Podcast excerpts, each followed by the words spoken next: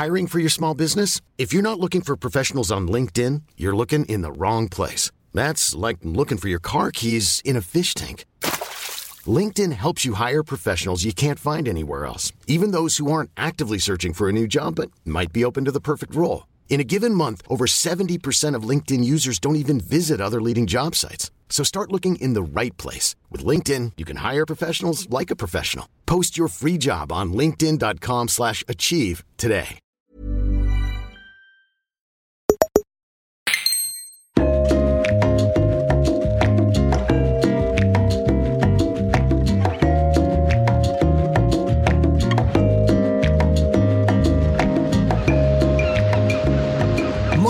Y bienvenidos al primer desayuno procedural.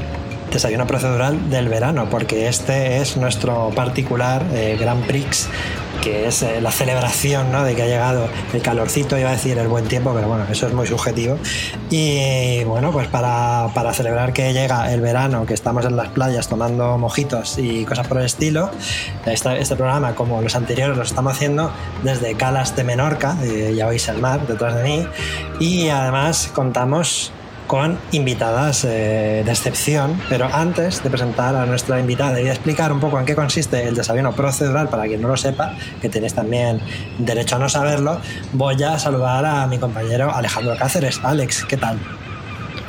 ¿Qué pasa, Javi? Eh, yo estoy un poco mal, la verdad, estoy hasta los cojones, pero me gusta poder decirlo así alegremente, porque hay que decir cuando se está mal también, no pasa nada. O sea, hoy estoy mal, lo bueno es que estamos grabando esto, que es como mi pequeño lugar seguro, igual que el último programa que grabamos sobre lugares seguros, pues, pues para mí este es uno de ellos, así que en realidad he venido aquí a que me deis vuestra energía vital. Ahí está, puedes utilizar tu furia para hablar de los temas que vamos a tratar hoy. Y nada, pues ya sabes, eh, como dices tú, hay que decirlo más cuando está mal. Y como hijo de puta, hijo de puta, hay que decirlo más. Es, una, es una canción para la, la, gente que no piensa que me estoy volviendo loco. Pero bueno, eh, me alegro de tenerte aquí un programa más y sobre todo en este desayuno procedural que va a ser muy divertido porque contamos con una invitada que eh, nos acompañó hace poco para hablar de Succession y ya nos había eh, acompañado en anteriores desayunos procedurales en nuestra época de streaming y es ni más ni menos que Clara Doña. ¿Qué tal, Clara? ¿Cómo estás? Hola chicos, pues no, yo nada, encantada de que de ser medianamente fija en los procedurales, que me acuerdo que estuve dando la chapa con que quería ir a un procedural siglos. Y ahora me tenéis aquí ya obviamente ya después de tanto dar por saco, ya habéis dicho, mira, vamos a llamar a Clara porque si no es que no se va a callar. Es mi formato favorito de internet, esto. Así que a tope. Es, cuidado con lo que deseas, ¿no? Porque luego se cumple y, fíjate, y estás aquí putea en verano.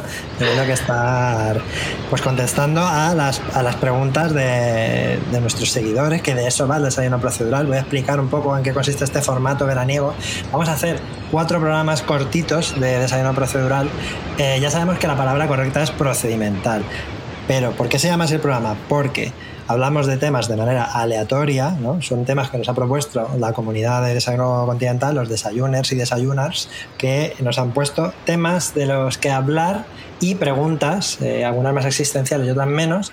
Las hemos metido en una ruleta que se llama Picker Wheel, si la queréis buscar la página se llama Picker Wheel, y entonces yo voy a girar la ruleta y tendremos que hablar durante más o menos cinco minutos del tema que, que, salga, que salga, que salga. Esto estamos en manos del, del destino y del azar, o sea que eh, nosotros no tenemos la culpa de los temas que vayan a salir, la culpa la tenéis vosotros, que sois los que lo habéis propuesto.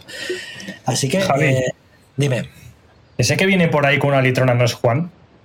Efectivamente, uy, se me había olvidado.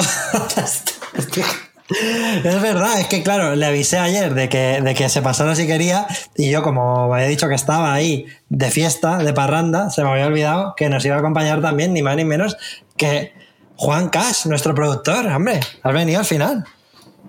Claro, joder, porque hablabais de hacer este desayuno loco y yo digo, vale, pero habrá que poner un orden y un equilibrio, como dice Mariano Rajoy, así que vengo básicamente a establecer que ese orden se cumpla. ¿Que deje mi opinión? Bueno, ok. Ya, pero, ya pero que, espero que nos des tu opinión, porque aquí a mí lo que más me interesa, hombre, me gusta que pongas orden, pero yo lo que quiero es saber tu opinión sobre estos temas. Sí, sí, sí. Eh, si hay que mojarse, uno se moja, claro que sí. Y por cierto, la, litrona, como bien señalaba Alex, es de Alhambra, cerveza la mejor de España, posiblemente. La Estrella Galicia, eh, déjate, la Alhambra. ¿Qué Alhambra, qué Alhambra? A mí me gusta la verde, la verde en concreto. no sé, litrona de la verde. No, no, no sé si hay, pero para grabar un podcast no es aconsejable la verde. Esa es para estar tranquilo y dormir prontito.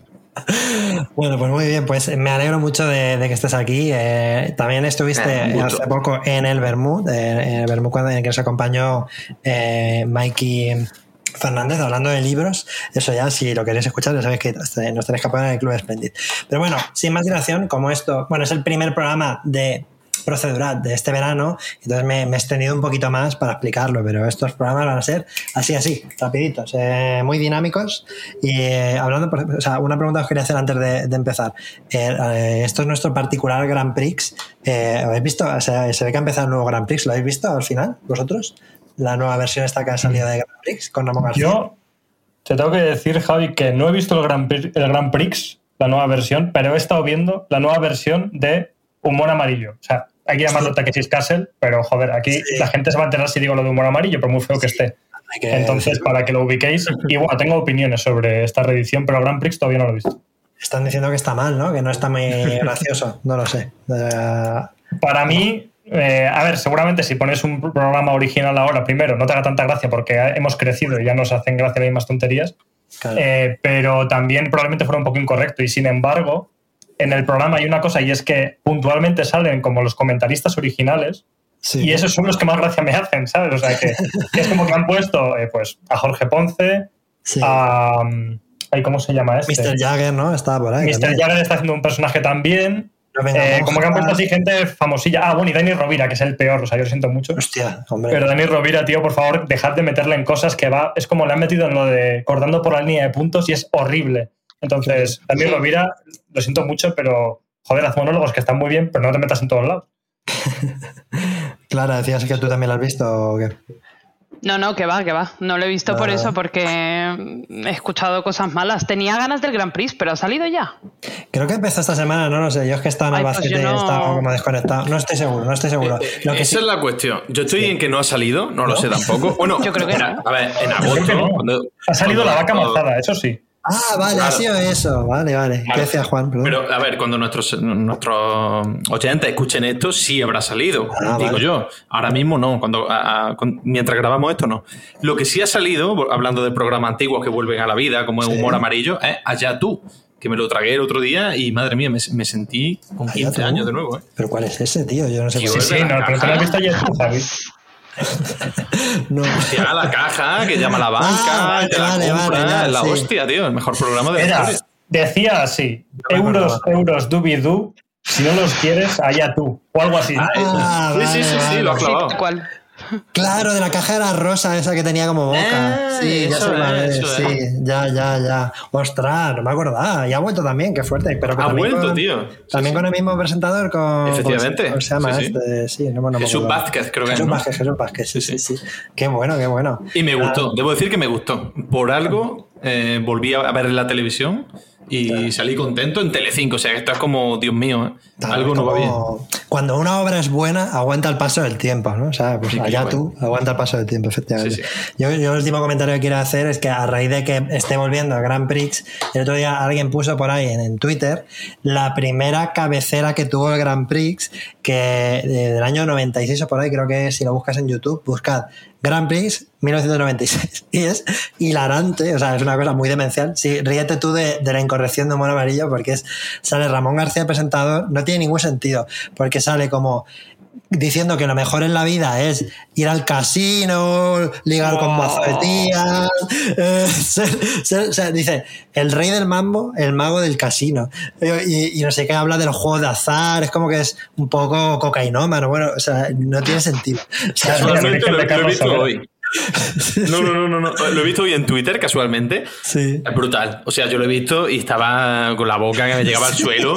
Porque lo que te vende es como que el toro, eh, la, mascota del Grand Prix, la hostia, ¿no? Es un ligón, va al casino y gana. Es como eh, el macho alfa de los 80, 90, que, que ahora da una repulsión increíble, ¿no? Y, y, yo lo he visto y he pensado, digo, joder, bastante bien estamos, ¿sabes? lo que no entiendo es qué sentido tenía para ese programa que la canción hablara de eso, pero luego ya en las segundas temporadas sí que hablaba ya de, de cosas del verano y tal, pero eso era, de, era completamente demencial. Pero una cosa buena y ya si queréis cerramos este bloque, pero es que ahora que estáis comentando esto creo que viene a cuento. Y es que una cosa buena de la reedición de Humor Amarillo es que precisamente tiene muy en cuenta ese cambio temporal y de contexto y de cultura y las bromas se hacen también teniendo en cuenta eso y entonces pues tiene su gracia en el sentido de que hay un señor, que son los japoneses, pues no lo habrán actualizado, que es como un DJ que está rodeado de tías en bikini y el meme, entre comillas, en español es que es como un aliade o algo así, pero en plan cachondeo de soy aliado, tal. y, y, luego, yo que sé, movidas de que sale una pava y va en las hamburguesas estas y dice comunismo o libertad y se tira para adelante, ¿sabes? Como que tiene bromas más actualizadas en nuestro tiempo y algunas están bien. Qué locura. Bueno, yo le tengo, que dar le tengo que dar una oportunidad, pero bueno, ahora que lo pienso, también será interesante verlo en versión original ¿no? y escuchar. Pero no se puede, no se puede, eso me jodió bastante. En parte, la gracia de Humor Amarillo es verlo doblado por las locuras que se inventaban, pero a la vez digo, bueno, a estas alturas de la película igual ahora me renta verlo en japonés, pero no se puede. Joder. Bueno, pues nada, Clara está diciendo, me traéis aquí para hacer un procedural y estés acá hablando del puto Grand Prix. Ya está bien, por favor. No, no, me gusta lo que estáis comentando de que las bromas están actualizadas y son, imagino, como autorreferenciales. Me recuerda un poco a lo que pasó cuando salió, bueno, que sigue la, la secuela de Sexo en Nueva York, la de And Just Like That, que hay ah, como muchas bromas muy internas de, hostia, mira lo que hacíamos, lo que decíamos, ¿no? Como que me gusta ese revisionismo porque al final creo que está bien, ¿no? También reírse de, hostia, las barbaridades que decíamos. y, me mola, la verdad, me gusta mucho eso.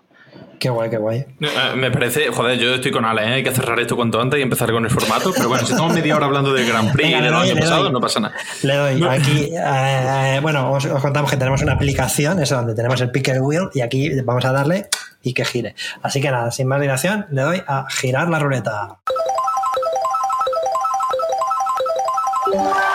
Oye, todo esto sí que es apropiado como haber empezado el programa del verano en el que hacemos un juego de verano hablando de programas de juegos en verano. O sea, todo tiene mucho sentido. Eh, claro, claro, claro, esto es muy meta. A ver, eh, me ha salido esta. Eh, dice, un videojuego que no sirve para nada, hace todo mal y en definitiva odias. Y va a empezar Clara. Hostia.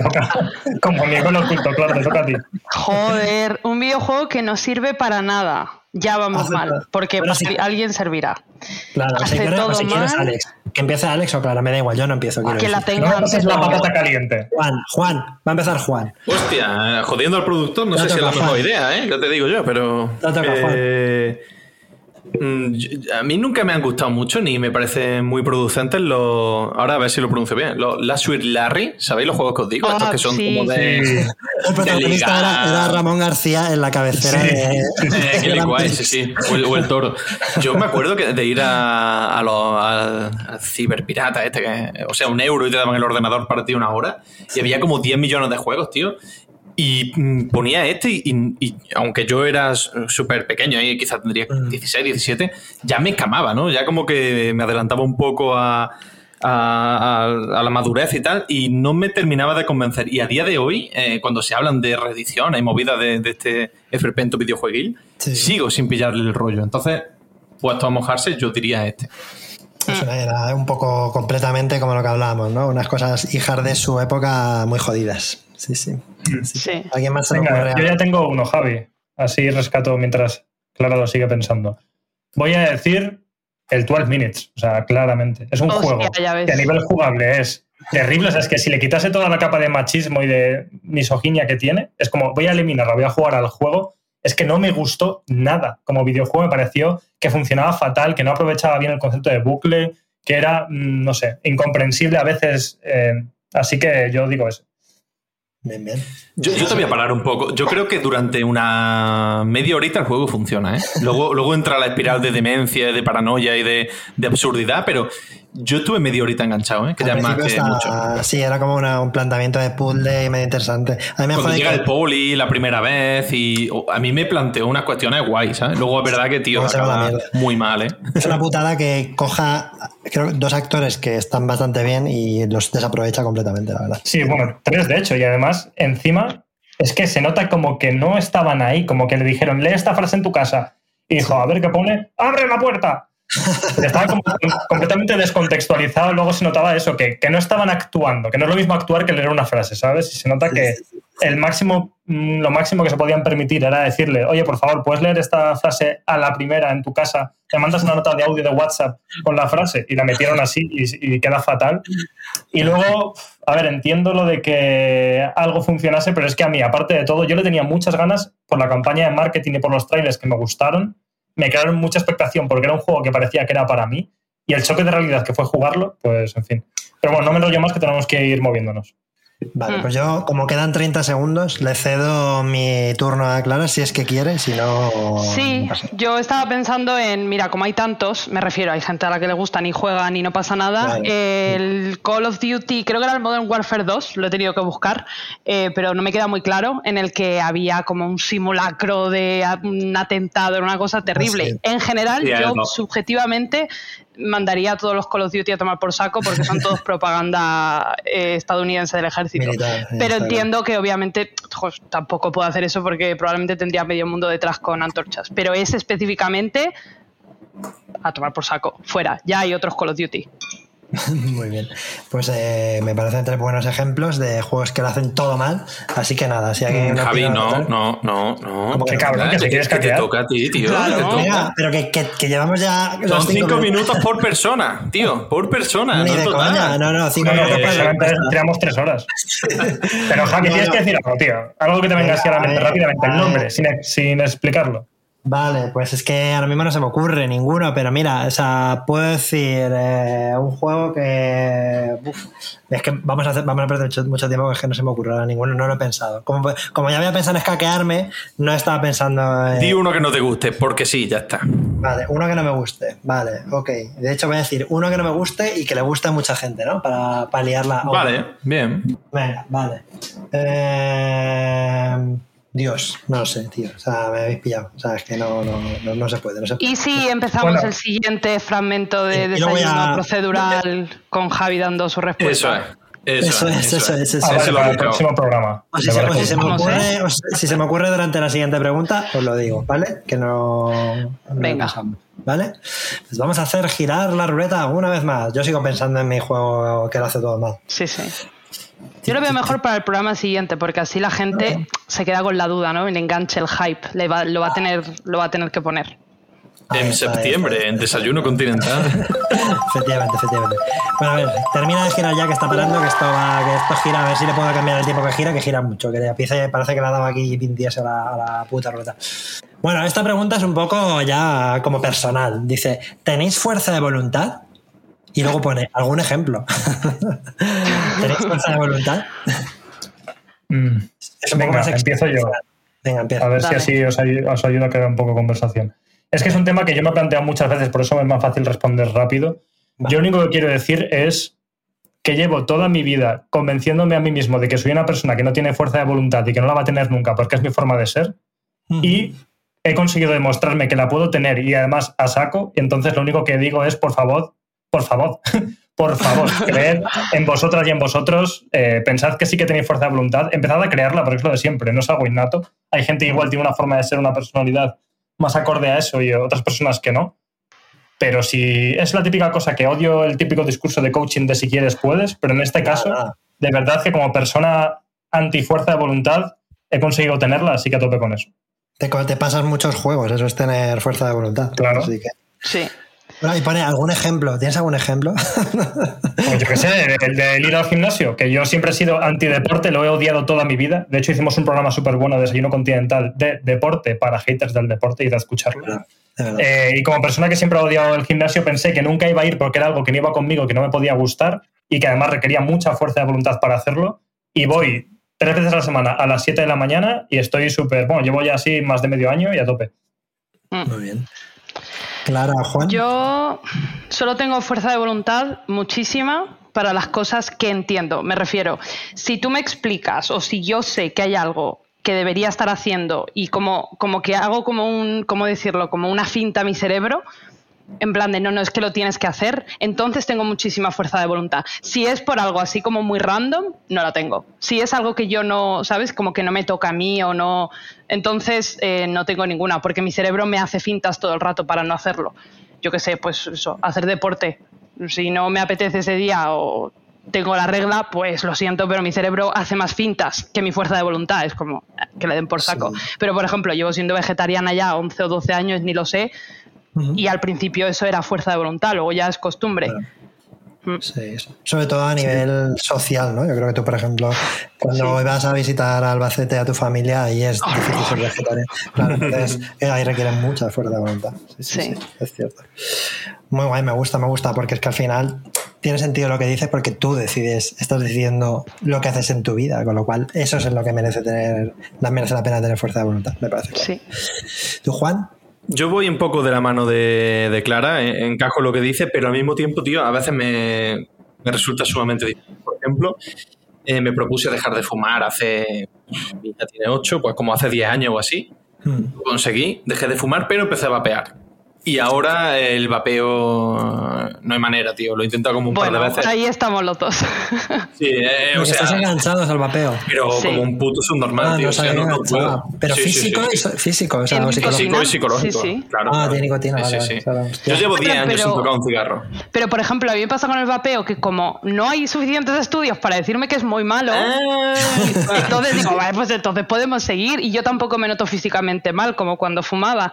Entonces, ahí está la finta, ¿no? Si yo me encontrara mal o si nos encontrábamos mal, Juan, entonces probablemente lo, lo, dejaríamos mucho más rápido, pero como no sentimos nada malo, pues para adelante. Eso es, es justo eso, tío. Es como que a eso se aferra nuestra mente enferma por la nicotina a la hora de, de, no salir de ahí. O sea, yo me pego un mes y tal, luego tengo un día malo o un día muy bueno, ¿no? Son como los dos puntos extremos. Sí. Y venga, un poquito, pum, y ya vuelvo de cabeza, ¿no? Y, y claro, es lo que dice Clara, dice, hostia, pero si no hay nada que diga que me voy a morir por esto, si, joder, fumar es mucho peor. Y, ya empiezo a engañarme y al final yo, yo, considero que eso hace que mi fuerza de voluntad se, se requebraje en este sentido, ¿no? En el mm. sentido de la nicotina. Tengo la suerte de nunca haber probado drogas demasiado duras, ¿no? Porque si no, creo que sería un junkie, tío. Porque a, lo Tienes tendencias adictivas. Tienes tendencias, te enganchan las cosas. Tengo fuerza de voluntad en algunas cosas, pero a nivel sustancias chungas parece que no tengo ninguna. Así que, mm. next. Bueno, pues, bueno, está bien. No sabía esto de que también había gente adicta al fíjate tú. Claro, si tiene nicotina Tiene grado, o sea, tú puedes empezar vapeando con 12, ¿no? Que es lo que te recomiendan cuando dejas el tabaco, que tiene una, proporción, 12, 12 miligramos, ¿no? De, nicotina. sí, tío, un, problema la, edad y el vapeo. Pero bueno, y luego va bajando. Yo ahora, por ejemplo, estoy en 3, 6 y tal, según. Pero sí, sí, es jodido. Vale, vale, vale. Yo creo que yo, yo creo que sí que tengo fuerza de voluntad, eh, pero, o sea, Totalmente de acuerdo con lo que ha dicho Clara, porque evidentemente si la fuerza de voluntad es eh, fuerza de voluntad para, yo qué sé, hacer un trabajo que no me gusta una mierda, que me ha mandado alguien porque tal, como una obligación que yo no me he buscado, hmm. si, hacer eso es tener fuerza de voluntad, entonces no tengo. Pero sin embargo, las cosas que me propongo, sí que las cosas que me propongo yo, mis proyectos, por así decirlo, sí que les pongo bastante empeño y los mantengo. Y si yo...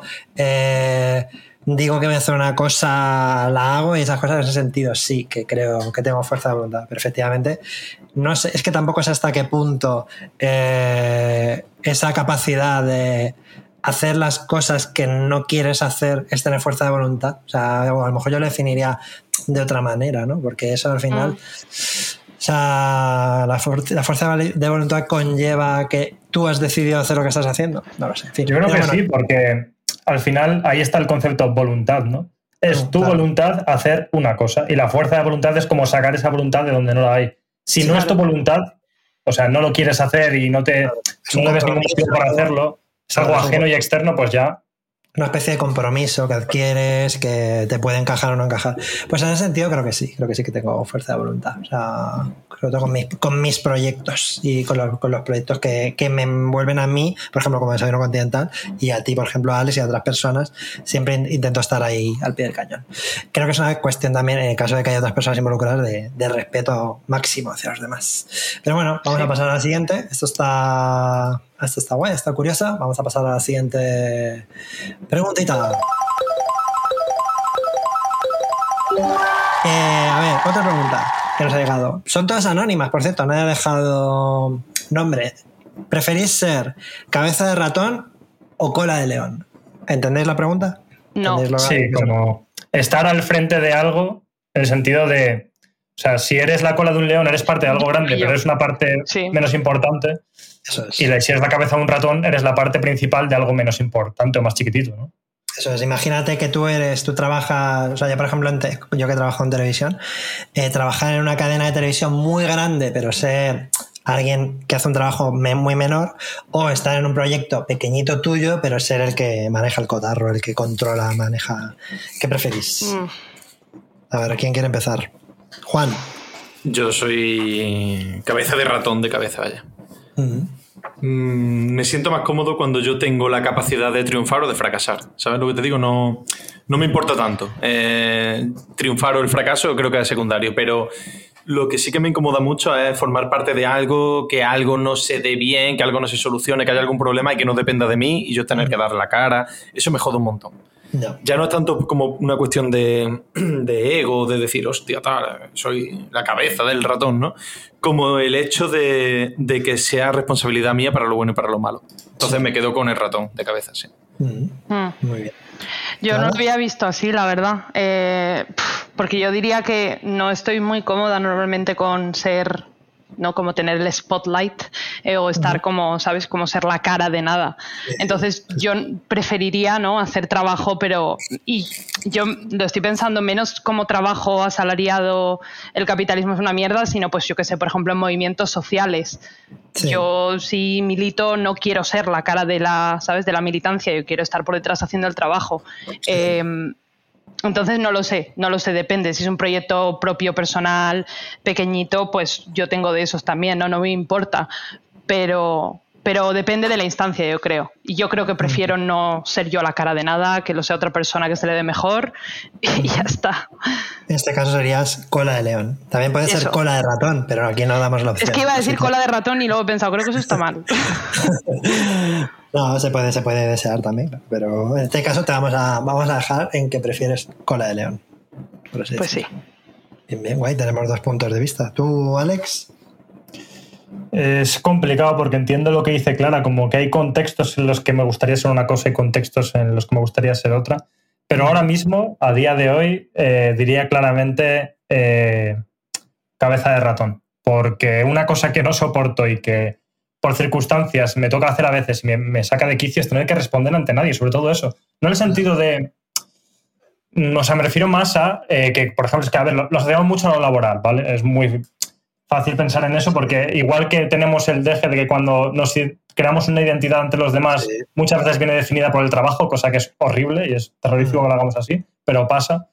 En este caso también al final acabo pensándolo a nivel laboral y al final teniendo, voy a decir mi propia empresa, pero no mía sola, sino mía y de mis socios, Sí. pero teniendo mi propia empresa es como estoy tan acostumbrado a hacer las cosas a nuestra manera y adentro de este contexto a veces liderar un poco más que tener que responder ante alguien me parece terrorífico eh, y prefiero no tener que volver a hacerlo nunca y sin embargo, bueno, por circunstancias de la vida a veces hay que hacerlo y es como la peor experiencia tener jefes, tener personas que a veces no tienen ni puta idea o que tienen una falta de empatía total que simplemente te piden cosas y no entienden el contexto y tú tengas que estar explicando entre ellos, es como Mm. que se lo pueda ahorrar, que se lo ahorre, la verdad. Así Sí. que Mm. cabeza de ratón. Sí, la verdad es que yo, pensando en esto, sí que es verdad que es fácil asociarlo a lo laboral, pero es que al final, claro, en lo personal es difícil poner un contexto ¿no? en el que puedas ser cabeza de ratón o cola de león.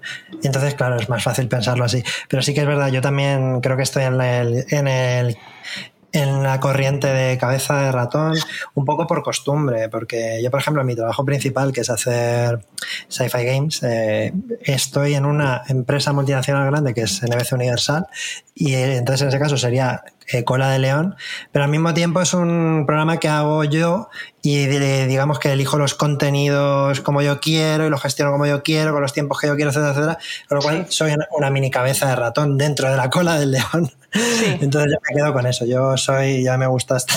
Sería como ombligo de perro, ¿no? O algo así, como algo intermedio.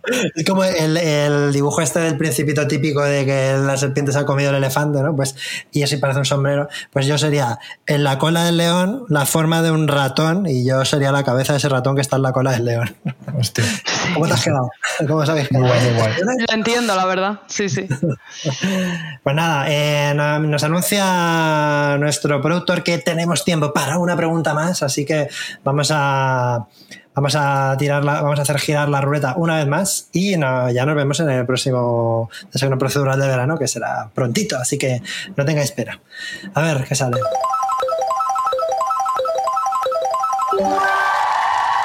¿A quién, vivo o muerto, os gustaría invitar al podcast? Eh, o sea, gustaría estar ahí con- aquí conversando hoy, por ejemplo. ¿A qué, ¿Con qué persona, eh, no sé, po- popular, por así decirlo, no? Alguien que haya hecho algo en la vida, a quien admiréis o no, eh, gustaría invitar al podcast. Uf, uf.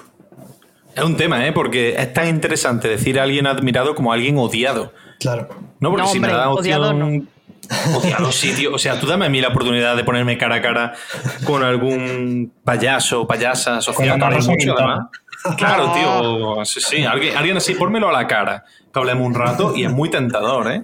No sé, tío. Yo en esta no empiezo. Javi, empieza tú de una, alguna, tío. Pues estaba pensando así, no sé por qué, como ha dicho lo de vivo o muerto, me ha venido a la cabeza Andy Warhol, fíjate tú, qué chorrada, porque me parece alguien que fue increíblemente moderno en su momento eh, y, y cambiado muchísimos paradigmas y muchísimas de las cosas que bueno, digamos, de la estética que manejamos hoy en todos los sitios, vino de él, o sea, la típica anécdota de que fue al Museo del Parado y en vez de entrar a ver las galerías, se fue a la, a la tienda de souvenirs y miró, se dio una vuelta y dijo, muy bonito el museo y se fue. Pues eh, me parece que me, me- me gustaría mucho ver su cómo, qué, con qué nos sorprendería hoy, ¿no? Andy Warhol, qué, qué, qué puta boca nos callaría ahora, cómo nos callaría la boca ahora, ¿no? De, de alguna manera, no sé, nada por ahí. Clara, ¿a ti se te ocurre alguien? A ver, yo no voy a ser tan.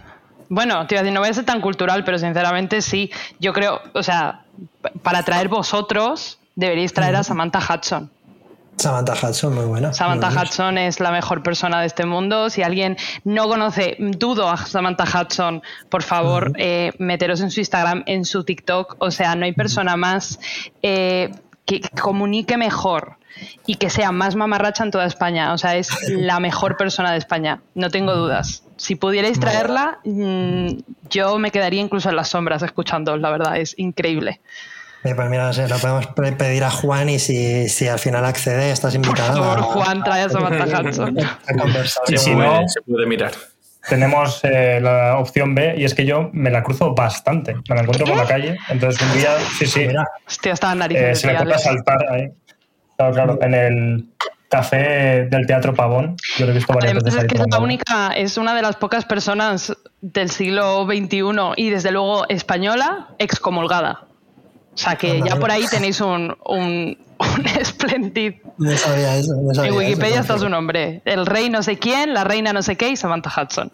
Así Qué que, bueno. Joder. sí, sí. Qué bueno, qué bueno. Mira, muy, buena, muy buen ejemplo, muy buena. Eh, estaría bien para preguntarle cómo se consigue, ¿sabes? Porque es un logro que. ¿Qué hay que hacer? Apuntamos. Alex, ¿se te ocurre alguien? A ver, sí, eh, esto de que sea improvisado, por un lado está muy guay, porque nos obliga a sacar algo como rápidamente y, y, bueno, pues así no lo tenemos tan preparado. Eh, no sé por qué me ha venido a la cabeza Sen Senra, no sé si sabéis quién es, Sensa- pero Yo no. es un músico, pues echadle un ojo, si no conocéis Ah, como, por ejemplo, de, de música no hablamos demasiado, eh, ya tocará, eh, Javi, Sí, hay que ponerse sí, las sí. pilas con eso, que tú Pues también sí. tienes mucho contexto. Hay Pero, pregunta de música, creo, así que, pero bueno. Ah, pues mira, pues luego podemos hablar de eso. Pero eso, Sensenra, no sé. mm, ¿Por qué digo Sensenra? Porque ha sacado un disco nuevo hace poco, porque me parece que tiene un estilo muy personal, porque traza como lazos con géneros muy contemporáneos y a la vez es su propia cosa y tiene como elementos muy retros, si quieres verlo así, porque las letras son buenas. Es una cosa que poco a poco, no es que se haya perdido ni mucho menos, ¿eh? yo soy muy defensor de la música contemporánea, pero hay mucha música contemporánea que para bien o para mal no depende tanto de la letra y hay letras de Sensenra que son muy buenas. Hay una canción de nuevo disco que se llama Mi Norte, que es simplemente pues, una pequeña canción poética que habla sobre la vida creativa. Mm. Y me gustó como volver a encontrar eso. No he sabido la, el nombre de la canción, que se llama ¿cómo? La canción se llama Mi Norte. Mi norte, vale, vale. el, el nombre del disco no puedo decir porque es literalmente eh, la matrícula del coche de su padre. Y entonces no puedo decir ese número ahora de memoria, pero, pero la canción se llama Mi Norte y me flipó por ese, esa parte de escuchar una canción y decir, ay, me está gustando la letra, que es algo que últimamente no pasa tanto, hay ejemplos, pero... Y me gusta eso, ¿no? Como decir, la letra que habla sobre este conflicto de tener que vivir de tu pasión y todas estas movidas, en mi caso como que resueno con ello y me gustó escuchar música de nuevo que, que me enganche por ahí, por la parte poética, así que yo qué sé, seguro que es una persona interesante. Qué guay. Muy buena también, muy buena. ¿Tú, Juan, lo has dicho ya? No, me, no pero decía Alex que esto era un poco improvisado y tal. En mi caso, no. Yo sí tengo opción de hablar con alguien que no pueda hablar habitualmente. Siempre dijo el mismo, que es Enrique Bumburi. Enrique Bumburi, me imagino. Sí, sí. Como, buen agnóstico, si hay que rezarle a un tío que sea Bumburi, en mi caso. Y además creo que es un tío muy elocuente a la hora de coger un micro y hablar. Es una persona que me flipa. Desde, desde que tengo uso de razón, lo veía de pequeño cuando, por ejemplo, eh, Operación Triunfo era la hostia, ¿no? Y él cogía el micro y decía que era una puta mierda. Y mm. joder, me, encanta esa desfachateo cuando habla de política y, le pega cinco hostias a todos los, políticos diciendo que el sistema político es una basura. ¿sabes? No sé, eh, yo hablaría con Bumburi de todo menos de música, porque ahí pues es como imposible seguirle el ritmo. Un tío que cuando compone un disco toca cada instrumento, ¿sabes? Que es demencial, no sé. Yo estoy muy contrario a Ale en eso de que la música contemporánea la aplaude, yo la reniego fuerte de ella. Creo que siempre hay algo por ahí que, salva, pero en general creo que estamos en un momento musical chulo. Sí, señores, que hay muchas cosas, muchos géneros, todos los géneros. Todos los géneros están vivos hoy en día, desde que City Pop que se haga en los años 2023 hasta eso, hasta rock pero hoy día, Ale, hay que buscar esa música. Antes te la daban, ahora hay que buscarla, tío. Y esa pequeña diferencia hace que tengamos una generación juvenil que tiene un gusto musical desastroso, espantoso, horrible, abominable, ¿sabes? Y y me da mucha pena. Como, siempre hay de todo, hay de todo. hay gente que le gusta más. O sea, evidentemente a la mayoría de la gente le gusta X música, que es la que es la mainstream, por así decirlo, que llega a todo el mundo, pero sí, igual que cuando yo era más era adolescente, eh, pues había gente más indie, pues ahora hay gente más indie, más alternativa, que le gusta el hip hop. Bueno, hip hop es lo mainstream ahora, pero que le gusta, pues eso, música más alternativa, por así decirlo.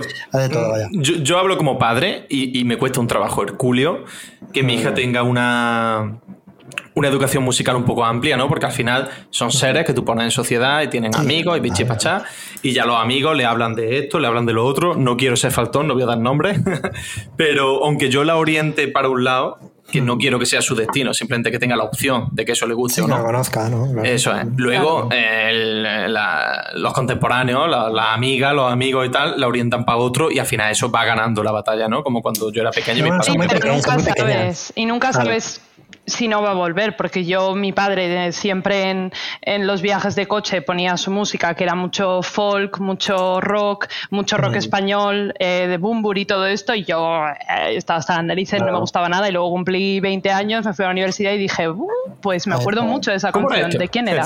Así que no pierdas la esperanza, porque si estás expuesta a ello, Sí. Claro, pero joder, Clara, tú tenías padre guay. A mí me ponían los ecos del rocío y el arrebato, ¿sabes? Era complicado. Eso es lo habitual de todas maneras, ¿no? Lo habitual es que tus padres pongan eso, la pantoja, claro. sí, sí, sí, sí, Nada, pero guay, guay. Yo traería Bumburi eh, de cabeza, me, me flipa. pues sí, ya hablaremos de música, pero bueno, sí, eh, yo mi última frase quiere decir que sí, que efectivamente. O sea, yo creo que a, día de hoy se hace más música que nunca, con lo cual hay para todos los gustos, pero evidentemente es que tus, tus hijas son muy pequeñas. Entonces, ahora mismo tienen que seguir la corriente principal porque ellas tienen que pertenecer a, al grupo, es lo normal. Pero cuando ya sean un poco más mayores, pues verán, como tú les has mostrado que hay otras cosas, pues seguro que se interesan y ya elegirán. Pero es que a mí una cosa, y sé que esto no queremos hablar más de ello, pero es que me hierve la sangre, no puedo evitarlo. Como persona que ha sido melómano señor de coleccionismo de discos de los Doors en vinilo y de Pink Floyd y de todos los Rolling Stones, eh, que adoro esa música, la sigo adorando a día de hoy. Me encanta el soul, me encanta el jazz, el rhythm and blues, o sea, son cosas que escucho a diario. Pero para mí el tema de la música no es música buena, música mala, corrientes buenas, esto es buena música, lo otro es mala, sino que se trata mucho del contexto, igual que con el resto de ámbitos culturales. Hay películas que son incluso objetivamente malas, si nos pusiéramos así, que son buenísimas en cierto contexto, a lo mejor más distendido, más para reírte un rato. A la vez hay pues cine clásico en blanco y negro que tiene su lugar y es muy bueno igual, y con la música pasa igual, o sea, tus hijas querrán irse un día de fiesta en el pueblo y habrá que poner camela y gritar camela al aire porque mostrará muy guay esa experiencia vital de pasárselo bien con ese tipo de música. Y a la vez entiendo que no se pondrán a pintar un cuadro barroco con camela de fondo, o a lo mejor sí. pero como que la música también tiene muchos contextos y no simplemente es buena o mala.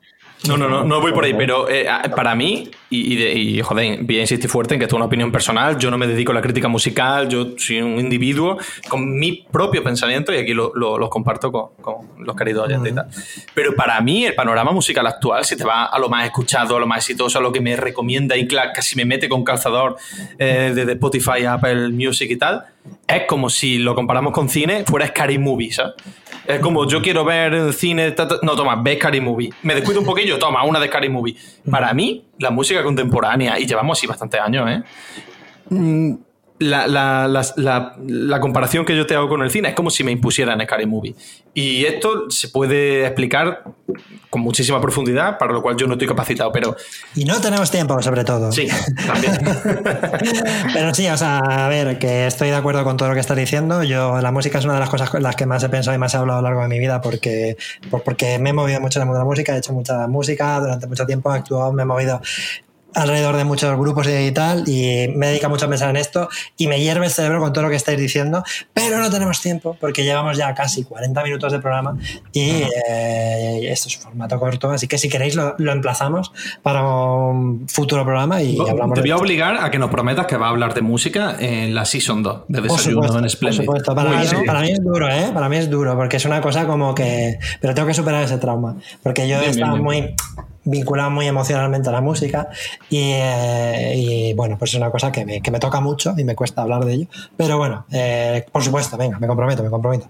Pues que lo valoren los oyentes y se suscriban porque en el Premium sí que va a hablar de la música. bueno, si queréis, pues vamos ya despidiendo el programa de esta semana y emplazamos a los desayunos a que, no, a que nos escuchen en el próximo desayuno procedural. ¿Os ha gustado el primer, primer procedural del verano? ¿Te ha gustado, Clara? ¿Qué tal? Me ha encantado. Sí, sí, sí, yo estoy a tope. a ver qué más hay. Me alegro mucho. Pues entonces, si, eh, os parece bien, Alex, Juan, eh, os emplazo a la semana que viene en otra cala. Os mandaré eh, por, por, carta a vuestro bungalow la cala en la que quedamos para la semana que viene, para el siguiente desayuno procedural. ¿De acuerdo? Perfecto. Perfecto. Muy bien, pues nada, muchas gracias por escucharnos, desayunes. Ya sabéis que si queréis nos podéis ayudar a apoyar en el Club Splendid y también dándole a seguir en Spotify y en Apple Podcast y poniendo cinco estrellitas. Muchas gracias, que estéis pasando buen verano. Nos vemos la semana que viene en Desayuno Continental. Chao, chao. Chao.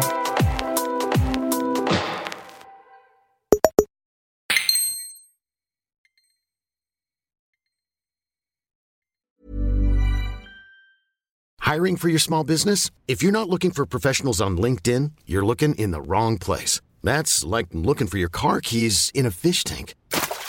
LinkedIn helps you hire professionals you can't find anywhere else, even those who aren't actively searching for a new job but might be open to the perfect role. In a given month, over 70% of LinkedIn users don't even visit other leading job sites. So start looking in the right place. With LinkedIn, you can hire professionals like a professional. Post your free job on linkedin.com slash achieve today.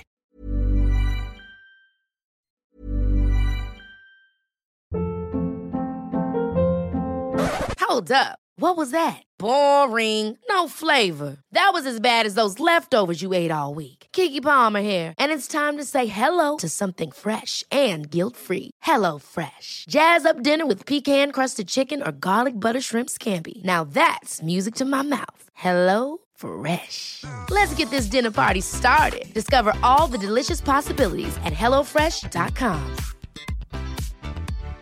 Hi, I'm Daniel, founder of Pretty Litter. Cats and cat owners deserve better than any old fashioned litter. That's why I teamed up with scientists and veterinarians to create Pretty Litter. Its innovative crystal formula has superior odor control and weighs up to 80% less than clay litter. Pretty Litter even monitors health by changing colors to help detect early signs of potential illness. It's the world's smartest kitty litter. Go to prettylitter.com and use code ACAST for 20% off your first order and a free cat toy. Terms and conditions apply. See site for details.